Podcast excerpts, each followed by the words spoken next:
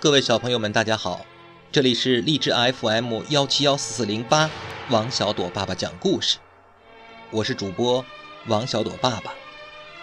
今天给各位小朋友带来的故事叫做《鱼童的故事》，这是王小朵爸爸在小时候看过的一部动画片。从前有个老渔翁，他只有一只船和一条渔网。白天在龙河上打鱼，黑夜就驾着小船住在河边，日子过得非常的贫苦。这年夏天，河水又涨了，大水灌满了河身，浪头一窜老高。这老渔翁在龙河打了多半辈子鱼了，他知道在龙河涨水的时候要下河打鱼，这十有八九非沉船丧命不可。这没办法打鱼，老渔翁很着急呀。看着一天又过去了，水还没有落，他根本没心思睡觉。他就坐在河边，望着那滚滚的大水，出神。忽然，河水里忽地冒起一团金火，原地不动，闪闪烁烁的，一会儿明，一会儿暗。咦，这是什么呀？是水怪呀，还是河里闹宝啊？老渔翁很纳闷儿。这团金火明呀暗呀的，一直到天亮才熄灭。老渔翁暗自寻思：“我从小就听人说过，这河里有宝贝，不是常打鱼的人看不见它，胆小的人也得不到它。我辛辛苦苦的打了多半辈子鱼，莫不成我老了还让我遇上宝贝了？”这金火就这样一直闹了三夜，老渔翁聚精会神的也一直瞅了他三眼。唉，有没有枣，先打他一竿子再说。这天夜里，老渔翁把网绳接长，把绳头系在腰上，就迎着风浪开船下河，一直的向这团金火划去。这可真是一个玩命的活呀！船刚入河，就被浪头打得东倒西歪。老渔翁紧紧攥住双桨，稳住劲头，划呀划呀，只顾一个劲儿地向那金火划去。看看靠近了，忙抡开渔网，哗啦一声撒了下去。这老渔翁是打鱼的老手了。不偏不歪，渔网正把金火给扣住。霎时间，金火灭了。这时候，一个大浪头打了过来，船猛地一歪，灌进了半船的水。眼看这船就要沉了，老渔翁心中咚咚咚的直擂大鼓。他把眼一闭，把牙一咬，一股猛劲儿竟冲出了激流，把船。划到河边来！哎呦我的妈呀，好悬呐！老渔翁松了口气，把船拦好，逃掉船里的水，就从腰上解下网绳，慢慢的把网拉了上来。这扣住的是个什么东西啊？原来是一个鱼盆。如普通盆的大小，是白玉的，盆底上刻着一对小金鱼，金鱼的四周刻着清水的细波纹。一根蔓子从金鱼身边伸向盆沿儿，两边大绿荷叶托着一朵粉红色的大荷花，荷花上坐着一个小鱼童，头上还梳着一对小揪揪，红袄。绿裤，光着脚丫子，怀里抱着一根钓鱼竿这可是个新鲜玩意儿啊！借着月光，老渔翁左看右看，爱不释手。那小鱼童虽然是刻在盆沿上的，但老渔翁一看他，总觉得他也正在看着自己。老渔翁的心里美的竟然哈哈大笑起来。什么东西头一回看见觉得稀罕，这日久天长也就不新鲜了。老渔翁虽然爱这个鱼盆，可是这鱼盆又不能吃又不能穿，不打鱼还是得饿肚子。等到水落的时候，老渔翁仍是照常打鱼，劳累一天，到夜里就沉沉的睡了过去。想不到这天夜里，忽然有响动把他吵醒了。老渔翁睁开眼睛一看，放在河坡草丛里的那个鱼盆，竟呼啦呼啦地冒起了金光来。金光一冒，那棵荷花就一下一下地活了。蔓子顶着绿叶粉荷花，一直地往上长了起来，越长越高，越长越大。长呀长，那蔓子一弯，荷叶荷花鲜艳精神地撑在了草地上。这个时候，那鱼童也长大了，也活了。就见他从荷叶上站了起来，扛着鱼竿，嘴巴一咧，笑嘻嘻地对着鱼盆说道：“鱼盆，鱼盆摇摇，清水，清水飘飘。”那鱼盆立刻自己一摇晃。盆里立刻引起了汪汪的清水。接着，鱼童又朝鱼盆笑嘻嘻地说道：“清水清水流流，金鱼金鱼游游。”那清水立刻泛起了波纹，打着旋儿，哗啦啦地响了起来。那对小金鱼儿也立刻活了起来，傍着盆边哗啦哗啦地游着。接着，鱼童又朝鱼盆笑嘻嘻地说道：“金鱼，金鱼跳跳，清水，清水冒冒。”那对小金鱼立刻从水里一跳，跳了一尺来高。清水也立刻哗啦啦地往上窜，窜出了鱼盆，直往寺外溅。金鱼跳起来，落下去，落下去，又跳起来。这时，于童立刻拿起鱼竿，看准金鱼跳起来的时候，只见他把鱼竿一抖，立刻钓住了一只。鱼竿一扬一低，那金鱼被钓起来，又猛地落下去，哗哗地砸出了一片金水花。水花朝四外一散，变成了许多金色的水珠。也随着漾出的清水滚到盆寺外的草丛里去了。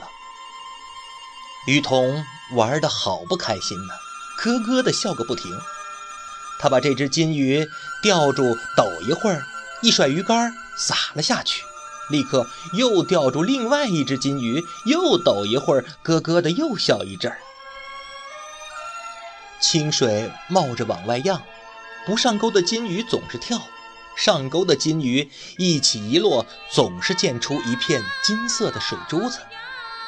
就这样，一直闹到了天快亮了。看样子，鱼童是玩够了。他把钓到的金鱼撒下去，把鱼竿往怀里一抱，坐在荷花上，又笑嘻嘻地对鱼盆说道：“清水，清水静静，金鱼，金鱼定定。”清水立刻不冒了，金鱼也不跳了。接着，那大荷花翘了起来，随着幔子一点一点地往回缩呀缩呀，越缩越小。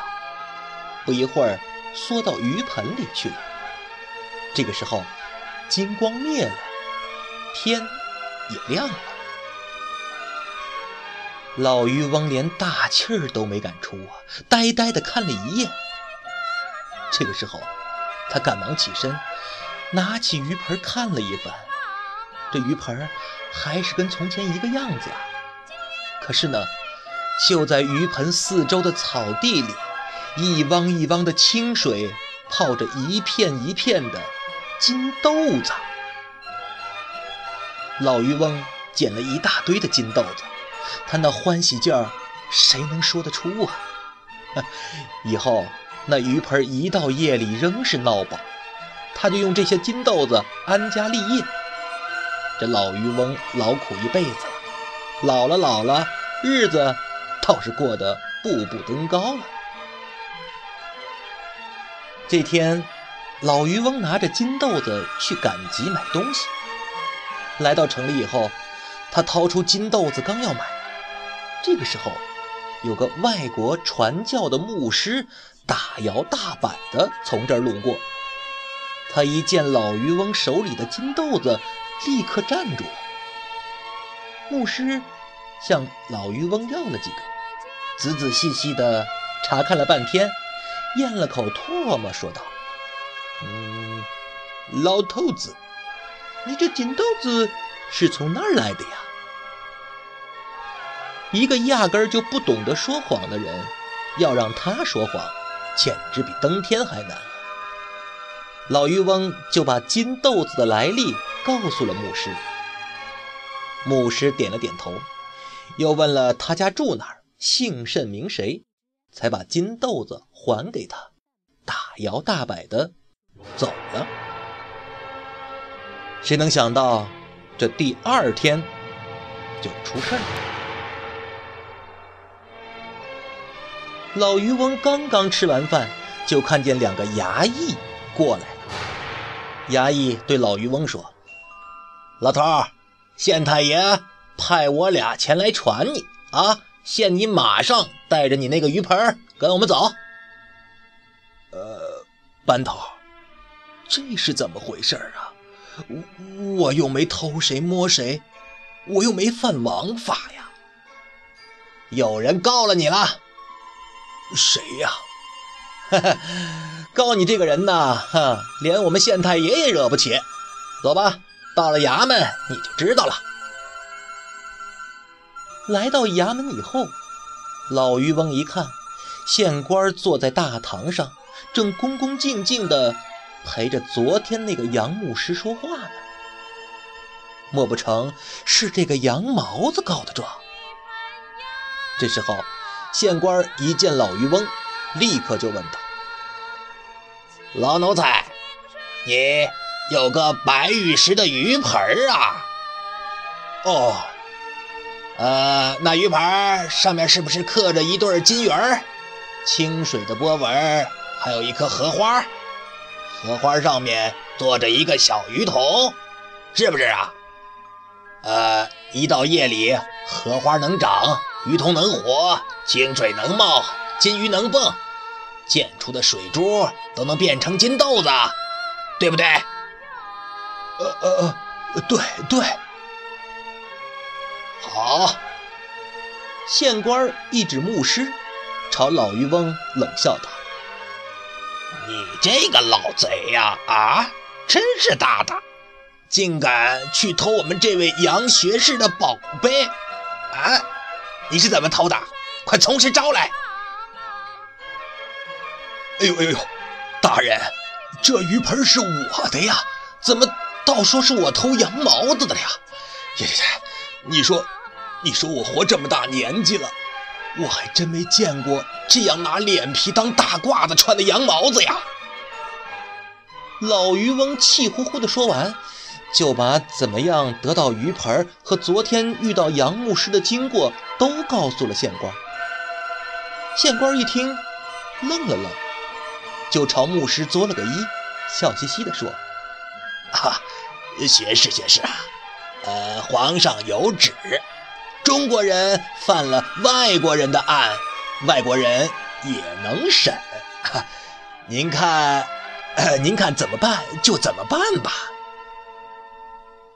嗯，这是一定的。牧师大模大样的对老渔翁说：“老汉，我们到中国来是传教的，是来办善事情的。啊。”也不偷你们的，也不诈你们的，我们说的是礼。你那个雨盆本来是我从我们国家带来的宝贝啊，它是我们国家的。我带来以后，一直在我的教堂里存着。不想前些日子竟然给丢了，我找了它好多天。昨天见你在画金豆子，我才认了出来。如今。你还有什么话可说？啊！老渔翁可气坏了。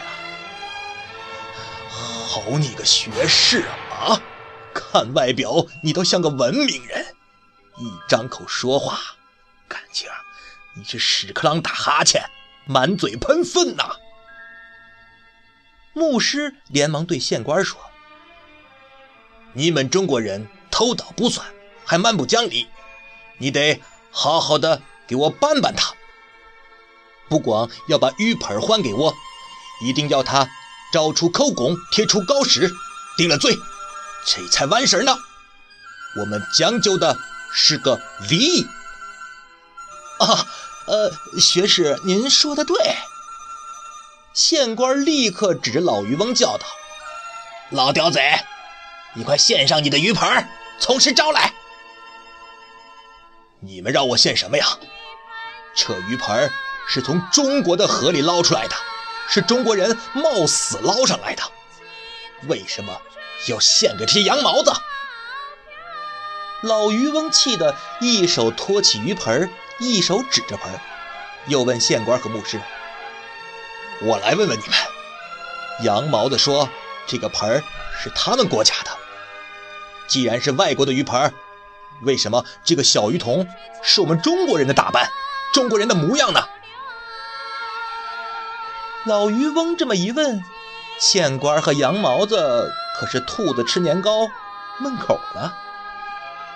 愣了半天，羊毛子一着急，心里的话竟然失口说了出来：“就是要你的鱼盆，不给不行。”县官见牧师急了，立刻火了。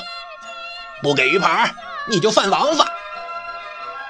老渔翁一阵恶气涌上心头，身子一晃，手一哆嗦，扑通，啪嗒，昏倒在地上，鱼盆也摔了个粉碎。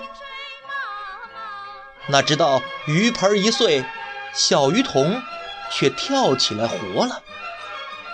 鱼童站在老渔翁的跟前，把鱼竿一晃。立刻变得又高又大，他朝杨牧师一抖鱼竿，鱼钩正好勾住牧师的嘴巴。他把鱼竿往上一提，牧师立刻两脚悬到了半空。